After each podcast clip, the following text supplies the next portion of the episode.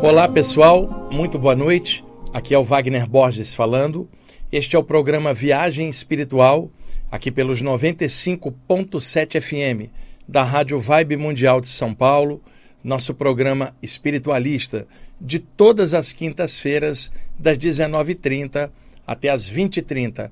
Aqui na parte técnica, o ancião da rádio, o senhor Tomás, aqui está no horário fixado aqui comigo, nosso programa onde nós falamos de saídas do corpo, chakras, aura, temas espirituais, imortalidade da consciência e essa temática toda que nós gostamos de estudar, aprofundar, trabalhar isto que é chamado de espiritualidade, que não é um lugar ou uma doutrina, mas o estado de consciência da própria pessoa. Hoje nós vamos encerrar a sequência dos temas relativos ao grupo dos mentores chineses do Tao Xi e os seus ensinamentos. Fizemos três programas em sequência e este quarto será o último. Eu vou concluir toda essa temática.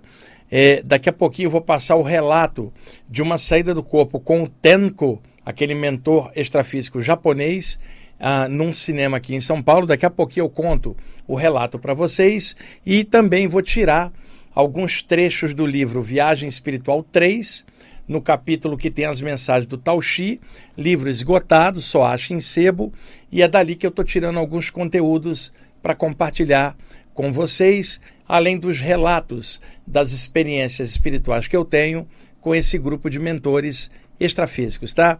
Antes da gente começar a sequência natural desse tema, é uma dúvida proposta por um ouvinte, eu vou clarear aqui para vocês porque poderá ser a dúvida de outras pessoas.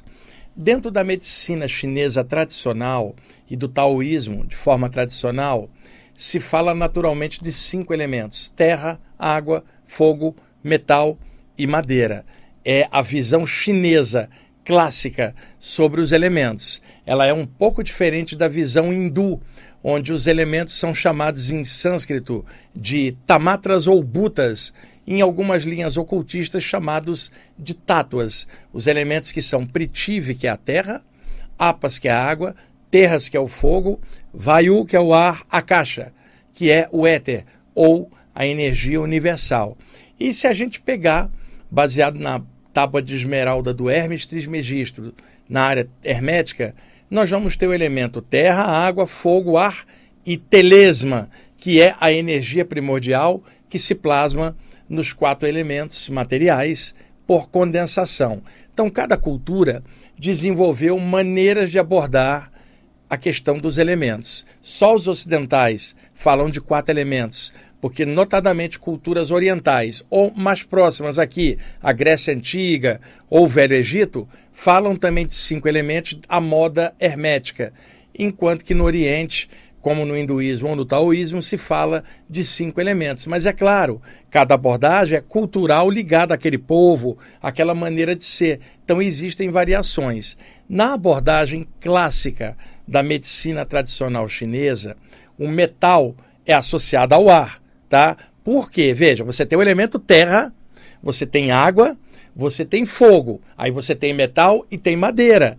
Então, metal é associado normalmente ao elemento ar, tá? E associado, qual é a correlação que eu expliquei para vocês em outro programa? A relação dos cinco órgãos da área média com os cinco elementos. O fígado é, é, representando as emoções da raiva e segurando ali ah, essas emoções, né? Estaria associado ao elemento madeira. Os rins associado ao, à questão é, é, é, das suprarrenais em cima, associada ao medo, por exemplo, né? e também à energia da água. Estamos falando dos rins, glândulas suprarrenais em cima dos rins, vias urinárias. Daí a expressão urinei de medo, defequei de medo, por causa da descarga de adrenalina das glândulas suprarrenais. Já a área do baço pâncreas e estômago associada ao elemento terra segura ansiedade, tá? Se você pegar o coração, vai pegar é, é, a má intenção ou, ou, ou, situações maldosas por intenção, tá? Você vai ter é, é, é a conexão com a energia da circulação é, do sangue. Você vai pegar pulmão, está associado naturalmente a metal. Agora veja, metal tá, é metáfora para o ti, o ouro, a riqueza que está no ar. O que, que acontece? Dentro da tradição taoísta ou da medicina chinesa, o metal é encontrado na terra. Então, muitas vezes o metal é associado à terra, mas já tem o elemento terra. E aí, na medicina chinesa e na acupuntura, se faz a circunvolução das energias de um elemento para o outro e daí por diante. Isto no plano material. Se a gente olhar por um sentido espiritual, qual é o elemento ar? Está associado ao quê? A área do pulmão. Qual é a emoção que o pulmão segura? Tristeza.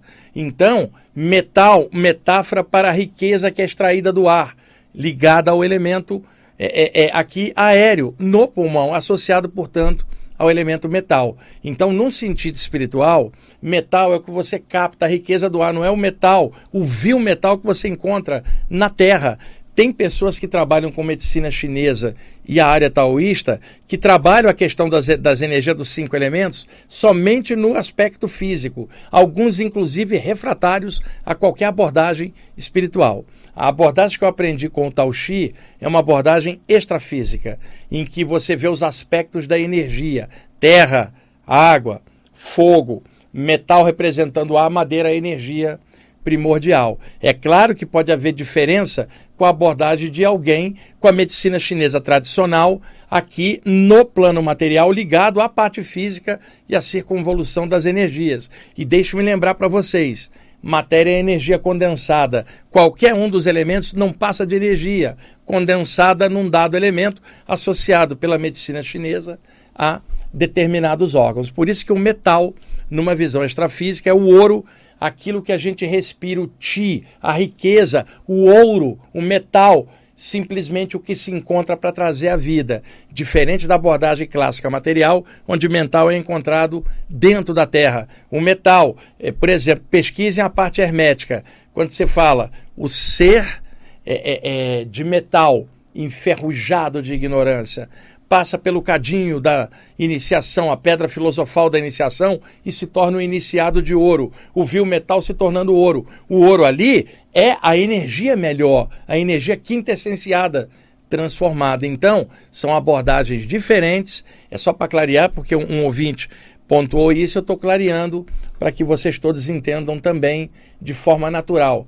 Eu não estou abordando a temática espiritual, a moda chinesa do Tao Xi, segundo a medicina chinesa material ou o taoísmo, onde algumas linhas negam, inclusive, a parte espiritual, sendo que o material antigo mostra essa parte, inclusive, da saída do corpo, nos próprios livros taoístas clássicos, e, e é claro que a abordagem é diferente e a concepção de olhar os elementos também diferente. É somente isso, pontos de vista e abordagens é, é, com modulações diferentes. Vamos lá.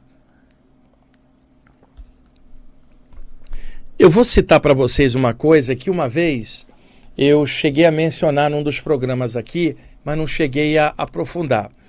Nas saídas do corpo, eu pude observar ao longo dos anos, em muitas experiências, locais de readaptação de espíritos desencarnados é, se readaptando à passagem final, aprendendo que eles estão se manifestando agora com um corpo sutil, não precisa comer, beber, ir ao banheiro, nem sequer respirar. Mas é claro que o corpo espiritual reflete tudo aquilo que a mente pensa. E se um grupo de entidades não aceita a ideia da morte e ainda pensa que está no plano físico, o corpo astral vai configurar o formato humanoide ligado à aparência que a pessoa tinha e às necessidades físicas que a pessoa tinha, que agora não são mais físicas, porque a pessoa está desencarnada, mas a mente dela não processou essa transformação. Então a própria mente, por condicionamento, cria a ideia da fome, ideia da sede, por isso vocês veem relatos em livros mediúnicos de comunidades extrafísicas mais próximas da Terra, não está se falando de planos avançados, onde os caras ainda dormem, comem, como se fosse o lado de cá transportado para o lado de lá no plano extrafísico. Mas além, as comunidades extrafísicas melhores, aonde ninguém come, bebe, se extrai energia do ar, ninguém respira, todo mundo sabe que está desencarnado e, e, e é um elemento universal, temporariamente ali naquele subplano extrafísico e que não é um corpo humano, branco, vermelho, amarelo ou negro, não é homem ou mulher, é consciência. Mas isso só é observado do plano extrafísico médio para frente, porque ambientes mais próximos do plano físico, as comunidades ainda bem próximas, que servem de readaptação, elas refletem um pouco a cultura do lugar onde a pessoa desencarnou e a maneira dela de ser. Então, aqui no Brasil, dentro do movimento espírita, nós temos toda a literatura clássica do nosso lar, a série de livros do espírito André Luiz, através da mediunidade do Chico Xavier e outros médiums que, dentro da área espírita, foram recebendo mensagens com descrições do plano extrafísico mais próximo, porque descrições de um plano aonde as coisas transcendem o limite da forma nem seriam entendidas e, e quanto mais narradas aqui e as pessoas não compreenderiam. Então a maioria dos relatos das visões de comunidades extrafísicas segue o padrão próximo da vibração nossa aqui e por isso parece o plano físico do lado de lá, as pessoas morando numa casa ou ou se alimentando, num outro plano puxando energia, já não vai haver aquela questão de prédio ou casa, e sim formas de energia, até chegarmos no plano mental, aonde não tem forma qualquer que você possa mensurar, noção de espaço ou sequer de tempo. Mas estamos falando de lugares um pouco mais próximos, onde as pessoas emergem após a morte, apaga na hora da passagem e desperta ali em algum ambiente de adaptação. Esses ambientes narrados aqui no Ocidente refletem comunidades extrafísicas com condicionamento cultural ocidental. Então, o Tomás está ali, desencarna, passa para uma comunidade espiritual aqui em São Paulo, onde ele vai estudar, sei lá, conceitos cristãos, judaico-cristãos da nossa sociedade aqui brasileira. Ou talvez ele, ele tenha outra mente e receba outro tipo de descondicionamento. Mas na média da população é isso. Então ali vai se usar como referência o evangelho cristão. Nada mais natural para um povo que vive uma sociedade judaico-cristã. Agora, e se a pessoa estiver na Índia e desencarnar? Na comunidade extrafísica em torno, ela não vai ler o Evangelho cristão, e sim talvez o Bhagavad Gita, o Ramayana, e vai se falar de Rama e Krishna, por exemplo. E se ela tiver numa comunidade extrafísica ligada à China, claro, Tao Te King, Lao Tse, Lao Tzu, que é a pronúncia correta, Lao Zi, né? E a adaptação é diferente. Eu fui levado algumas vezes nessas comunidades chinesas extrafísicas como é que era a adaptação. E me foi dado ver uma das coisas que eles faziam. Então, para vocês entenderem a descrição chinesa da adaptação ao lado de lá, deixe-me explicar como introdução um tema. Crianças normalmente têm atenção saltuária.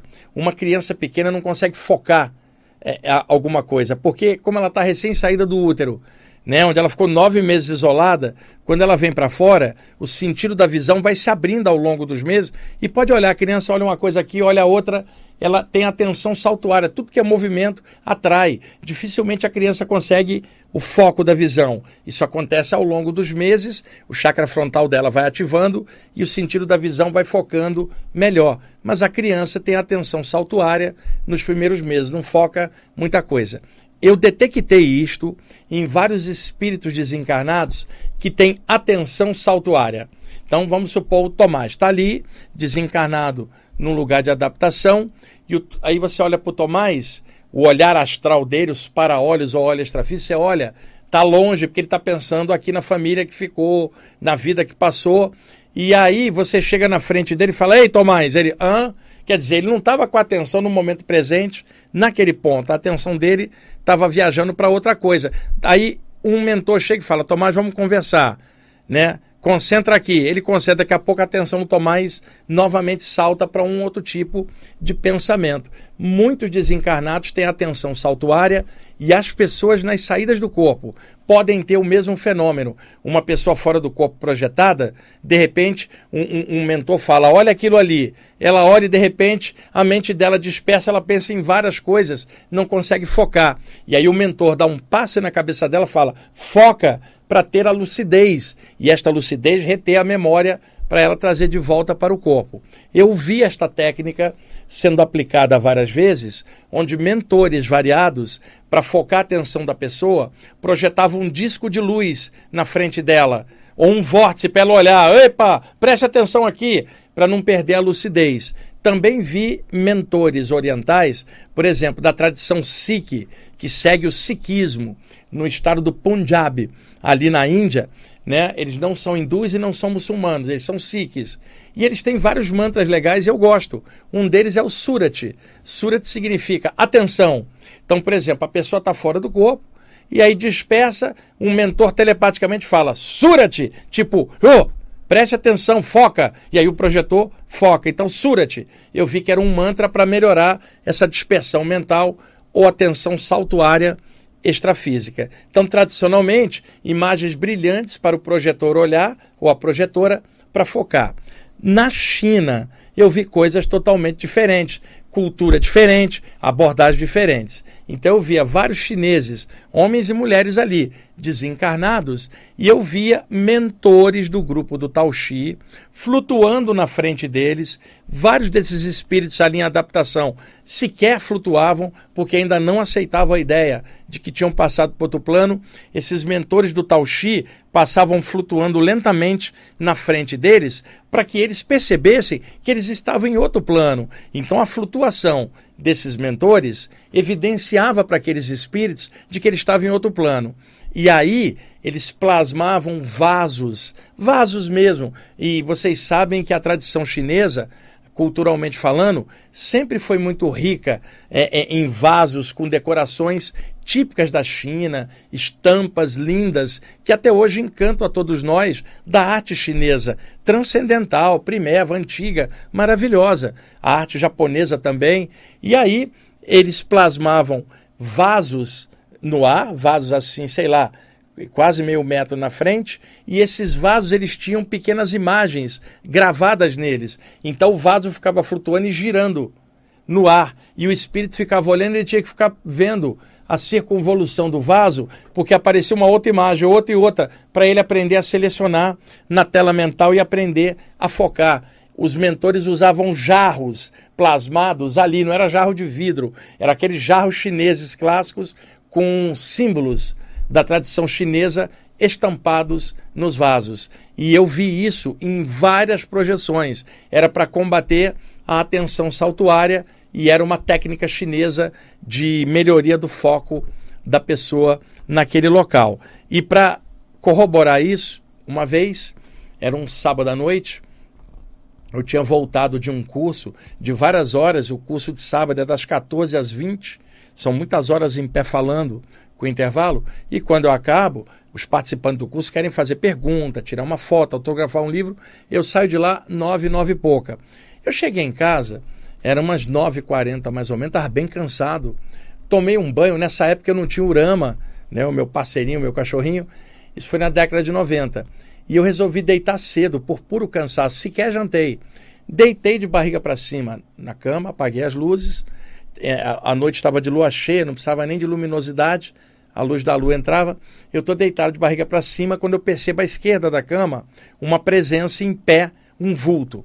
Aí eu concentrei um pouco de luz na testa, comecei a pulsar e, sem me virar, eu via pela lateral da cabeça um dos mentores do Tauxi em pé, carecão, bigode, um manto cheio de símbolos é, do taoísmo clássico. Na minha frente, ele me saudou ali, aquela presença serena, tranquila, bem-humorada, e mentalmente se comunicou comigo. Ele pediu. Na verdade, não pediu, deu comando mental. Nessa hora, você obedece até por automatismo. Vira para o lado esquerdo. Então, me virei para o lado esquerdo, e aí ele projetou na minha frente um jarro de jade, esverdeado naturalmente, jade transparente. E o jarro estava em pé, né? E então o jarro virou com a boca aberta do jarro de frente para mim e o fundo do jarro circular na outra extremidade. E ele falou mentalmente: olha por dentro da boca desse vaso que agora está na horizontal e preste atenção no fundo. Eu então, virado de lado, prestei atenção no fundo e aí lentamente a figura do jarro foi desaparecendo e ficando só o fundo circular, que por sua vez era uma bola de energia verde. E ele falou: concentra nisso aqui, que eu preciso levar você para um lugar e esta é a concentração para você ficar afinado energeticamente comigo, para eu poder te levar para acessar este lugar. E aí eu fui lentamente caindo no sono, de repente, vupt, escapei do corpo, pela testa, pelo frontal, entrei nessa atmosfera verde e me vi em outro plano. Era um portal, aonde tinha esse treinamento que ele queria que eu visse das pessoas vendo jarros flutuando no ar. E aí ele me falou que esta era uma técnica de projeção astral taoísta de dormir visualizando um vaso deitado com você olhando pela boca dele, um vaso de jade à noite dormindo e prestando atenção no fundo e carregar essa imagem para dentro do sono. E agora eu estou contando isso pela primeira vez para vocês dessa técnica, tá? Baseado nos ensinamentos desses mentores chineses e uma experiência dessa pode ajudar a vocês a compreenderem as experiências de vocês. E vocês estão vendo que é uma outra maneira de trabalhar, porque vem de uma outra cultura. Por isso a gente tem que estar de mente aberta para somar todos os ensinamentos e aí fazer um meio comum que seja positivo e criativo para a gente crescer. Vamos lá. Existe a, a, uma técnica taoísta muito difundida pelo mestre Mantakshia, que eu já citei aqui em outros programas, que é a técnica do sorriso interior, usada para trabalhar os cinco órgãos do, da parte média do corpo. Então é tipo assim: o fígado segura raiva. Quem é que joga raiva propriamente carrega o fígado de raiva. Uma hora vai saturar. Qual é a técnica? Fechar os olhos e criar em frente a você uma imagem como se fosse de você mesmo de frente para você e essa imagem sorrindo para você com simpatia. Criar um simulacro mental do seu próprio rosto de frente com você e você rindo para você mesmo de forma criativa. Criar esta imagem do sorriso interior e trazê-la para o fígado, de olhos fechados, imaginar o fígado com um sorriso dentro, o fígado rindo é uma técnica taoísta. Depois você desloca a atenção para ou o estômago ou o baço com o pâncreas e joga a ideia do sorriso por alguns segundos ali dentro. Depois joga a ideia do sorriso nos rins, depois joga no coração e finalmente no pulmão, para você trazer para os cinco órgãos a autoestima da mente, curando com o sorriso interior tranquilamente jogando essa atmosfera mentalizada dentro dos órgãos, desestressando esses órgãos. É uma técnica agradabilíssima de fazer e é a técnica do sorriso interior. É totalmente diferente da forma como nós vemos essas terapias aqui. E eu estou colocando hoje para vocês conhecerem que o plano espiritual é muito vasto, tem várias maneiras de atuação, nem sempre é a maneira que a a pessoa está acostumada, a área que ela estudou, porque nós temos muitas manifestações culturais diferentes e essas manifestações chinesas, é importante eu falar, porque o pessoal que conhece um pouco dessa parte taoísta não conhece tanto a parte de saída do corpo, a qual é negada às vezes. Então, pegar esse conhecimento e mesclar com as saídas do corpo, perfeito. E é por isso que esses mentores chineses apareceram para mim, para eu fazer essa ponte, essa conexão e trazer também aberto os recursos que eles usam lá como um acréscimo aos estudantes do Ocidente, também que é uma forma de contribuição consciencial no esclarecimento destes temas. Tomás, estamos em cima já do intervalo, cara? Oh, oh, tá de sacanagem, eu não falei quase nada.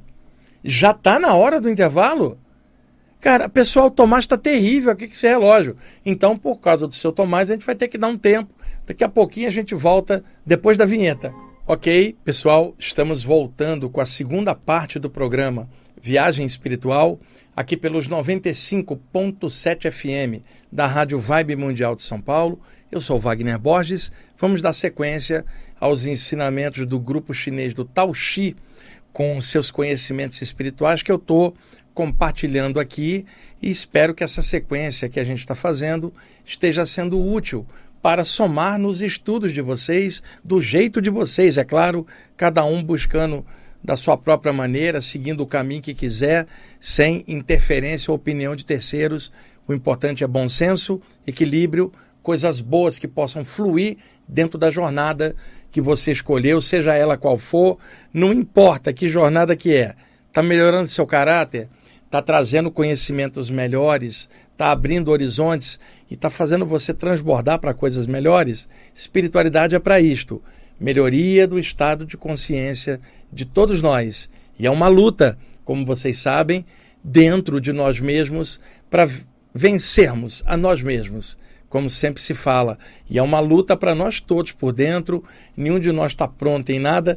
Como eu já falei em vários programas, nós estamos em construção, somos obra em andamento, nenhum de nós está pronto ou é mestre de alguma coisa. Aquela plaquinha luminosa no chakra coronário dizendo assim: obra em andamento, em construção, constante. Essa obra jamais vai terminar né? O, quem está completo é Deus, o Eterno. Nós estamos em constante aprimoramento, em constante construção ao longo do infinito. Vamos lá.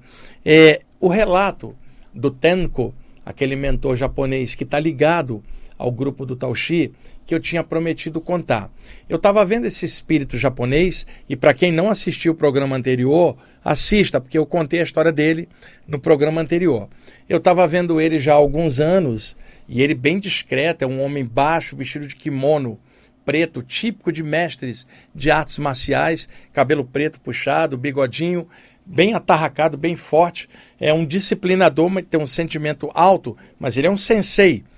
Foi sensei de artes marciais, tinha muito discípulo. E é de uma serenidade, uma energia muito forte e o comando mental dele é incrível.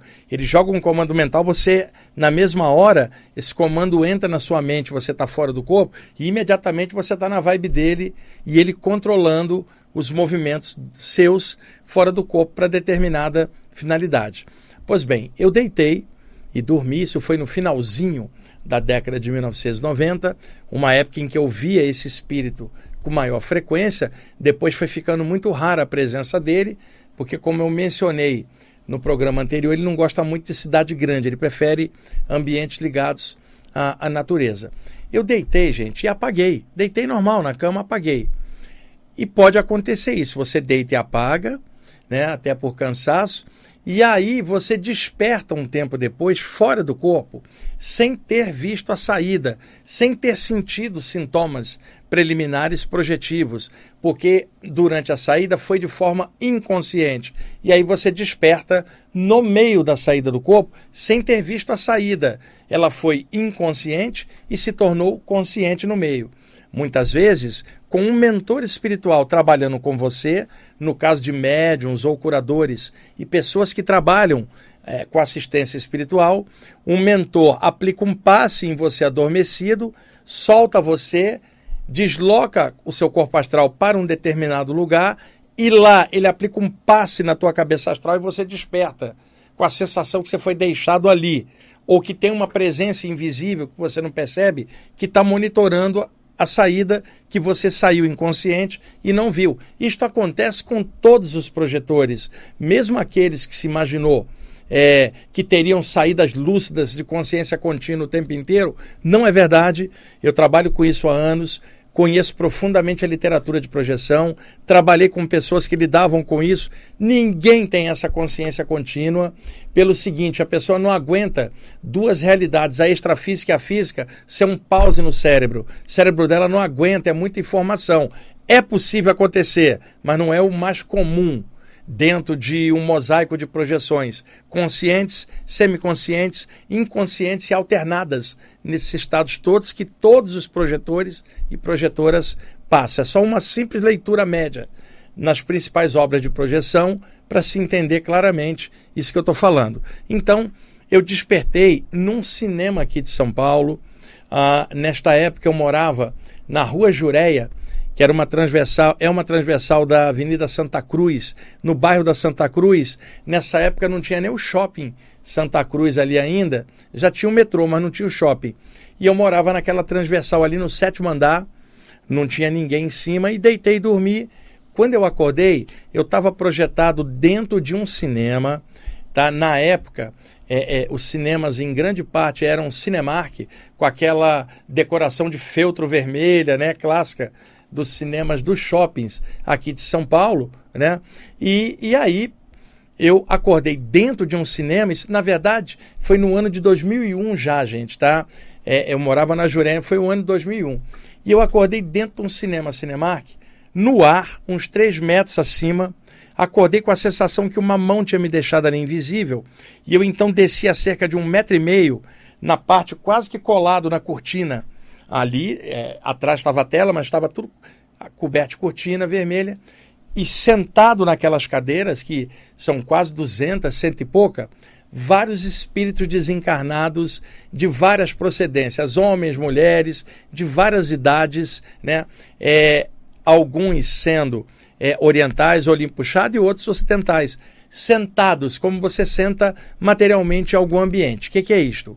O duplo do ambiente é preparado, materialmente estava vazio naquele horário, os mentores criam energeticamente né, uma estrutura que reproduz exatamente a estrutura física e intercalam, interpenetram o duplo mais condensado do ambiente com as cadeiras físicas. Então, aqueles espíritos ainda estão trabalhando a ideia da aceitação da própria passagem, ainda estão no duplo do plano físico, não passaram para o lado de lá, muitos deles com medo, sem entender direito o que estava acontecendo, sentados nas cadeiras, tudo esperando alguma coisa acontecer. Eles sabiam que tinham sido levados ali porque algo ia acontecer. E aí eu fiquei postado na frente deles, flutuando um pouco, e eles me olhando assim, estupefatos, que eles nunca tinham visto alguém flutuando, eles estavam desencarnados, estavam tomando consciência da, daquilo. Eu estou flutuando e atrás de mim o Tenko aparece com as mãos nos meus ombros, me mantendo ali naquela flutuação, aquele homem vestido de kimono preto, baixinho, mais baixo que eu, ali com as mãos nos meus ombros e, e, e eu flutuando. E aí ele falou telepaticamente para mim: Eu trouxe você aqui para você dar passe. Você já estava sendo aguardado, você vai dar passe neles para com a sua energia ajudá-los a passar. O ambiente está preparado, por isso eu te trouxe aqui. E tem um grupo de mentores que vai ajudar. Nesse instante, entrou um grupo de espíritos tibetanos, carecas, monges budistas tibetanos, alguns com manto alaranjado, outros com manto cor de vinho, e alguns deles se postaram do lado esquerdo do corredor das cadeiras e do outro lado um outro grupo, tipo assim, umas seis caras de um lado, mais uns cinco ou seis do outro, se postaram com as mãos juntas e começaram a, a orar silenciosamente. Eles estavam lá para ajudar e o tempo me levou para usar minha energia para no processo é, ajudar. E aí, mentalmente, ele falou: começa ali pela, pela, pelo lado da, da minha direita, que era o lado esquerdo da parte é, inicial do cinema. E as cadeiras totalmente ocupadas por esses espíritos. Eles não atravessam nada, estavam no duplo das cadeiras. Eu então cheguei flutuando perto do primeiro e eu falei assim: cara, como é que eu vou dar passe em quase 200 pessoas? Pô, como é que eu vou dar conta? Né? E ele mentalmente, você consegue, e era um comando mental. Eu comecei a dar o passe no primeiro, mas eu juro, o pessoal não estava muito empolgado, não. Porque eu falei, cara, eu vou dar um passe em meia dúzia, o que eu puder fazer. Como é que eu vou dar um passe em 200 entidades sentadas ali? E ele falou: Você consegue, se concentra, rapaz, com aquela voz autoritária telepaticamente na minha mente. Eu comecei pelo primeiro, fui pelo segundo, mas confesso de novo, eu não estava empolgado, porque eu falei: Eu não vou dar conta. E ele então mentalmente falou assim: vai sim, começa a fazer o mantra Om Mani Padme Hum na sua mente, várias vezes. Você vai ver que sua energia vai melhorar. E eu então comecei a repetir na minha mente: Om Mani Padme Hum. Om Mani Padme Hum, mantra da compaixão, associado ao Bodhisattva da compaixão tibetano chamado Avalokitesvara, ou Sherenzi, ou Kanon, no Japão também. E eu comecei a cantar o um mantra e ele começou a cantar o um mantra junto de mim, mentalmente, com as mãos nos meus ombros flutuando. Gente, eu fui possuído por uma força, uma coluna de luz desceu sobre mim, ela tinha violeta, ela tinha cor de vinho, lilás, cores mais altas, descia sobre mim e eu fui possuído, virei um canal dessa coluna de luz com o tenco segurando meus ombros. Eu comecei a dar passe, Tomás igual The Flash, passava rapidinho um, rapidinho o outro, no ar assim, fiquei possesso. Cheguei, comecei a dar passe em bloco e cantando Omani Padme Hum, Omani Padme Hum. E aí aqueles monges que estavam nos corredores laterais, sem nenhum deles mexer a boca, telepaticamente, começaram a cantar o Om Mani Padme Hum. E aí é como se a canção do Om Mani Padme Hum, o mantra, reverberasse no duplo. Não era é, é, emanação de ondas sonoras por cordas vocais se propagando pelo ar. Eram ondas psíquicas, mentais, se propagando com Om Mani Padme Hum. Mas a minha percepção era como se fosse um coro de vozes mentais, Om Mani Padme Hum, onde a minha era uma delas e a do Tenko. Fomos, fui indo, fui indo, Om Mani Padme Hum, Om Mani Padme Hum, mandando ver. Quando eu cheguei perto da última fileira e flutuando por cima do pessoal, o Tenko falou assim para mim mentalmente: acelera que o seu corpo vai te puxar já já. E eu, quando cheguei no último, que eu dei o passo e vapo, foi puxado, aquele puxão que você tem pela área da nuca, e me senti uma fração de segundo caindo dentro do corpo, com aquele solavanco. Hã? Caramba, eu estava no cinema assim, assim, assado, totalmente consciente, não tem nada a ver com sonho. Quem duvida disso é porque não teve uma experiência com essa lucidez, lembrava claramente, e aí de repente, do meu lado na cama, o Tenko aparece mentalmente, Omani Padme Hum, Omani Padme Hum, cantando dentro da minha mente, deu um sorriso, me saudou e sumiu, gente. Você tem uma ideia de uma experiência com um sensei de artes marciais extrafísico que controlou a minha projeção para fazer eu aplicar passes num grupo de entidades. É, eu sei que tem gente cética que não acredita em relatos assim, outros acham que é sonho, mas eu tenho certeza que muitos de vocês que estudam a parte espiritual sabem dessa realidade, que isto é possível e eu não estou aqui para ficar inventando nada, brincando ou criando ilusão na mente de ninguém. Eu estou contando experiências minhas, não por ego, é como forma de compartilhamento né, é, dessas experiências e essa me marcou muito. Ficar cantando O Mani Padme Hum num cinema que materialmente estava vazio e espiritualmente estava lotado. Bom, contei esse relato. Agora, uma sugestão do grupo do Tauxi, um texto que também está no livro Viagem Espiritual 3. Tá? É bem legal essa mensagem aqui chama-se Viajando pelo Caminho dos Nove Sábios. Nove céus, Tenku. Lembram da semana passada? Ou nove mundos siderais, é uma metáfora dos diversos subplanos extrafísicos. E aqui, só para lembrar, os imortais taoístas são chamados Isiental, não no sentido da imortalidade física, mas porque eles vencem a prova e não precisam reencarnar. Todo mundo é imortal mas mais imortal é quem não precisa reencarnar de novo para ter que passar pela morte mais uma vez. Então, esses Isiental são os mestres taoístas antigos que não estão presos à roda de Sansara, à roda reencarnatória. E o texto fala deles. E muitas vezes, na tradição chinesa, esses mestres são associados aos dragões, porque, como eu comentei em programas anteriores, na China, o dragão representa o Qi, a força vital, bons augúrios, boas energias, proteção. Você chega num lugar de artes marciais, um templo, tem um dragão de cada lado na entrada. Chega no restaurante chinês, decoração de dragão. Já o dragão para nós aqui é um mal, na China é auspicioso. E tem uma imagem que aparece por aí na internet da deusa da compaixão chinesa, Kuan Yin, montada em pé em cima de um dragão, ela carregando um vasinho com essências de compaixão de cura. E aí outro dia alguém perguntou: por que, que a Quanin aparece em cima de um dragão? O dragão é o Ti, a Quanin é a compaixão. Então, qual é a metáfora da imagem? Só um grande amor para equilibrar o Ti, que é para organizar o Ti, só um sentimento elevado. Então, aqui fala dos dragões também, é uma metáfora. Vamos lá, se chama Viajando pelo Caminho dos Nove Sábios, e aqui contém algumas práticas que eu vou pontuar para vocês como forma de compartilhamento. Vamos lá. Shuang Tzu disse: No caminho dos nove sábios encontrei a essência do Ti. O Yin e o Yang fluíam no ar e na terra, como o orvalho e o fogo na dança dos elementos.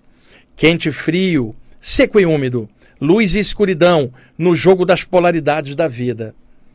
Um dos sábios disse: O Ti é a grande riqueza, mas poucos homens sabem disso na terra.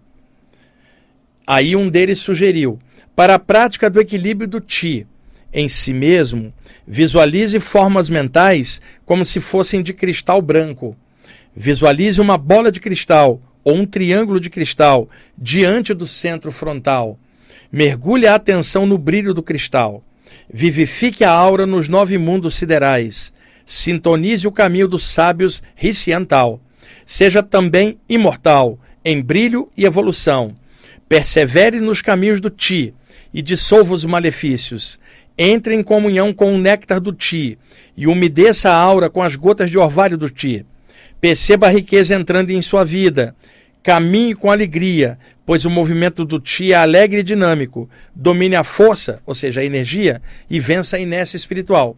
Quando ele fala para visualizar uma esfera de cristal branco ou um triângulo branco, a pessoa quietinha na meditação visualiza em frente ao chakra frontal uma forma mental, uma forma pensamento criada pela mente dela, pairando no ar, flutuando em frente, seja um triângulo de cristal branco ou uma esfera branca. No exemplo que eu dei no primeiro bloco, o chinês colocou um jarro de, vade, de jade na, na horizontal, de, a boca aberta para mim, para eu ver o fundo, que era como se fosse um círculo verde, que ficou só ele, uma bola de luz verde. Então, aconselho a vocês a esfera é mais fácil de visualizar. E em lugar de colocar cristal branco, como se fosse uma pérola enorme. A pérola não tem aquele brilho que reflete a luz, é um brilho, é, é, é um brilho enfumaçado, é um branco nacarado, sem aquela reflexão toda, como se fosse um cristal de quartzo branco. É uma grande pérola flutuando na frente. Foca o pensamento nela de olhos fechados. Isso harmoniza a mente, melhora o foco. E se a pessoa fizer isso antes de deitar e conseguir arrastar para dentro do sono a ideia, independentemente da posição que ela está, de bruços, para cima, barriga ou de lado, para qual posição de olhos fechados ela visualiza uma grande pérola flutuando em frente ao frontal. Ele também sugere um triângulo de cristal. Eu, pela prática, para mim, a ideia da pérola, que é uma ideia taoísta, né, de representação de equilíbrio do Ti, funciona melhor do que uma bola de cristal branco ou um cristal. Pelo menos para mim, uma pérola enorme é uma das visualizações que eu mais gosto, e essa pérola se transforma numa esfera de energia neblinosa, como se a pérola fosse derretendo e ficasse uma esfera de neblina. É, é que é um pouco complicado explicar isso aqui para vocês na rádio, ser uma imagem projetada para se entender, mas eu acho que dá para entender a visualização. Ah, o sábio ensinou Alguém falou, mas ninguém ouviu. Alguém olhou, mas não percebeu. Alguém tocou, mas não sentiu. Isso ocorre pela pura falta de sintonia com o ti e pela falta de consciência a respeito do tal. O caminho dos nove sábios está cheio de ti, mas só entra nele aquele que domina a si mesmo. Espane a poeira psíquica da aura e vibre o ti nos chakras, quer dizer, pulse luz nos chakras. A árvore balança sob a força do vento. O raio corta o céu escuro. O rio corre por entre as ravinas. O sol brilha. A terra gira. As flores desabrocham. E os homens vivem. Tudo isso graças ao Ti. Portanto, viaje nos nove mundos siderais em parceria com o Ti e agradeça ao Tal pela riqueza da vida, do céu e da terra. O sábio disse isso e saiu voando no dorso de um dragão, por entre as ondas de ti. Meu coração se alegrou e comecei a dançar, pois o ti é a minha riqueza e o tal abençoa aos que deslizam pela existência, cheios de espiritualidade e harmonia. Este é o segredo da riqueza. Quando você agradece e sorri, o ti circula melhor em sua aura. Isso muitas vezes esses mentores do Tao Chi pontuários para mim. Alegria, riso, tudo isso deixa a energia mais fluida. E eles mesmos são bem-humorados, são bem serenos, tranquilos, lúcidos, mas muito bem-humorados. Você não vê um cara desses com uma expressão fechada. E também em vários trabalhos de energia, não individualmente, num contato fora do corpo, assim, mas trabalhos com grupos lá que trabalham comigo, a gente fazendo uma irradiação a, a, em silêncio para o mundo de energia, muitas vezes a clarividência abre e eu vejo algo à distância. Na área do Japão, tem um grupo de mentoras, são mulheres japonesas que trabalham ligados à área do shintoísmo e elas estão ligadas à vibração de Amaterasu, que é a grande mãe associada ao sol dentro a, a do shintoísmo, e esse grupo de mulheres emula a Amaterasu como mulheres vestidas de branco. Várias vezes resgate extrafísico que eu via essas mulheres fazendo no umbral, no astral do Japão, no duplo, essas mulheres com muito amor recolhendo entidades muito estranhas e à distância eu vendo aquilo o nosso trabalho de energia fluindo. E por que, que eu estou comentando essa ligação com essas mulheres japonesas? Porque, como eu estou falando do Tauchi, o grupo do Tauchi é composto por homens desencarnados. Todos eles têm aparência masculina. Então pode dar uma ideia que só tem mentor homem, não é isso não. Tem um grupo japonês, um grupo de entidades japonesas, todas mulheres, gente, tá? Não tem um homem entre elas, para dar uma visão de conjunto. Espiritualmente, ninguém é homem ou mulher, na verdade, somos consciências universais temporariamente aportadas em corpos humanos com sexo masculino ou feminino. Somos muito mais, somos a consciência aqui instalada no corpo. Então, para dar esse contraponto, tem um grupo de mulheres japonesas que eu adoro, maravilhosas, que muitas vezes eu vejo. E para quem quiser, uh, entra lá no meu site ppb.org.br, na seção de download, tem vários livros gratuitos para poder baixar em PDF. Tem um livro uh, uh, lá em que eu falo da ligação espiritual do Japão com o Brasil e essas entidades que eu vi muitas vezes e várias vezes me sugeriram é, fazer os textos, o livro se chama Sakuras Espirituais. Sakura, lá em japonês, é cerejeira, eles têm o Festival das Cerejeiras maravilhoso, né? E eu tenho uma ligação com o Japão muito antiga também, e, e fiz esse livro por orientação espiritual, chama-se Sakuras Espirituais. Quem quiser dar uma olhadinha, baixa o livro lá gratuito, ele não foi feito em papel, foi projetado lá. Talvez, quem sabe, um dia saia publicado no Japão esse livro. Seria muito legal. As mensagens são lindas. A união Brasil-Japão extrafísica. Por isso, é a comunidade japonesa maior que existe no planeta, fora do Japão e no Brasil, em diversos lugares. Eu moro no bairro da Saúde, que tem mais japoneses hoje do que a própria Liberdade, que hoje tem mais chineses, coreanos. Lá na Saúde, onde eu moro, a feira de domingo é uma invasão de japoneses. Eu tenho vários amigos japoneses falando isso para dar o contraponto do Tauchi, um grupo de mulheres japonesas ligada a Amaterasu, e o livro é lindo para quem quiser dar uma olhadinha. E este aqui, o Viagem Espiritual 3, ele está esgotado, só acha em sebo, e tem um capítulo com mensagens do Tauchi. Portanto, eu não estou fazendo propaganda de livro, porque não tem um livro para vender, e o livro Sakuras Espirituais está gratuito para poder baixar lá no site ippb.org.br. E ele já está traduzido para italiano, está traduzido para espanhol também, está em português. Se puder, passe para amigos de vocês que são descendentes japoneses. E, e o nosso programa tem muito ouvinte no Japão, que são descendentes japoneses que moravam no Brasil e se mudaram para trabalhar lá. E aí formaram grupos lá e eles escutam o programa. E aí alguns amigos deles japoneses perguntaram o que, que era. O pessoal às vezes traduz uma coisa ou outra. E eu tinha uma viagem para o Japão marcada que foi adiada por causa da Covid em 2020, 2021, 22 e 23 de novo. Não houve liberação para ir. Né? Adoraria ir ao Japão. Mas o livro Sakuras Espirituais, baixem lá. Quem sabe um dia seja impresso em papel e um dia circule em japonês seria uma coisa muito legal de acontecer. Gente, estou fechando agora esses programas sobre os ensinamentos do Tao Chi. Espero que tenha sido útil para vocês. Semana que vem eu já vou entrar com outro tema que eu ainda vou escolher dentro dessa vasta abordagem de temas espirituais que são muitos. Tomás, estamos em cima, né? Então, gente, o senhor Tomás adiantou o relógio ali, já estamos na hora.